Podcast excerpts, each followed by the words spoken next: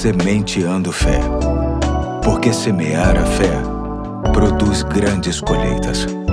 Olá, aqui é o Pastor Eduardo. Hoje é quinta-feira, dia 24 de novembro de 2022, dia da estreia da seleção brasileira na Copa do Mundo do Catar. E quero chamar sua atenção para o novo episódio da série Deus no Presente e no Futuro, que tem como texto básico o Salmo 46, sendo que hoje vou destacar os versos 4 e 5. Diz assim o texto: Há um rio cujas correntes alegram a cidade de Deus, o santuário das moradas do Altíssimo. Deus está no meio dela, não se abalará, Deus a ajudará já ao romper da manhã. Hoje ressalto a expressão que aponta que Deus está. Antes cabe esclarecer que este rio a que o texto faz referência é uma imagem para representar um estado de paz e segurança que a cidade de Deus, aqui se reportando a Jerusalém, desfrutaria constantemente. É a ideia de que haveria um rio calmo que flui suavemente, um rio de margens cheias,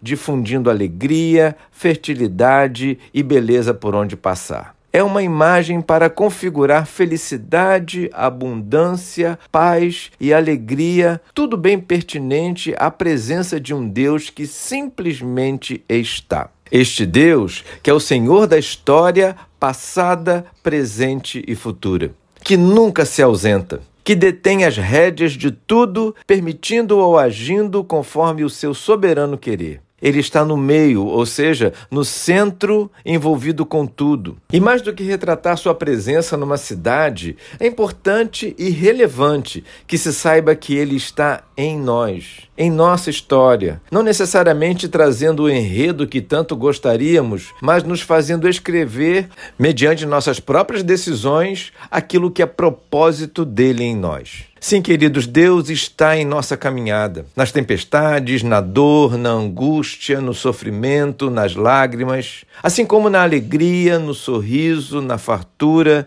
nas conquistas, nas vitórias, nos melhores momentos e nas melhores lembranças. Enfim, Ele está. E é isso que precisamos ter sempre vivo em nosso coração. Encontramos esta certeza no que Paulo, o apóstolo, nos diz nesta pergunta que, na verdade, é uma abençoada afirmativa. Está em 1 Coríntios 3,16, que diz assim: Vocês não sabem que são santuário de Deus e que o Espírito de Deus habita em vocês? Isso mesmo. Ele está conosco através do seu Espírito Santo, que até hoje nos convence do pecado, da justiça e do juízo eterno, algo que, por nós mesmos, jamais conseguiríamos entender. Ele é o Deus presente e isso nos faz muito bem. Mas falar sobre o que ele faz será o Sementeando de amanhã. Até lá então, hoje fico por aqui, até amanhã, se Deus quiser.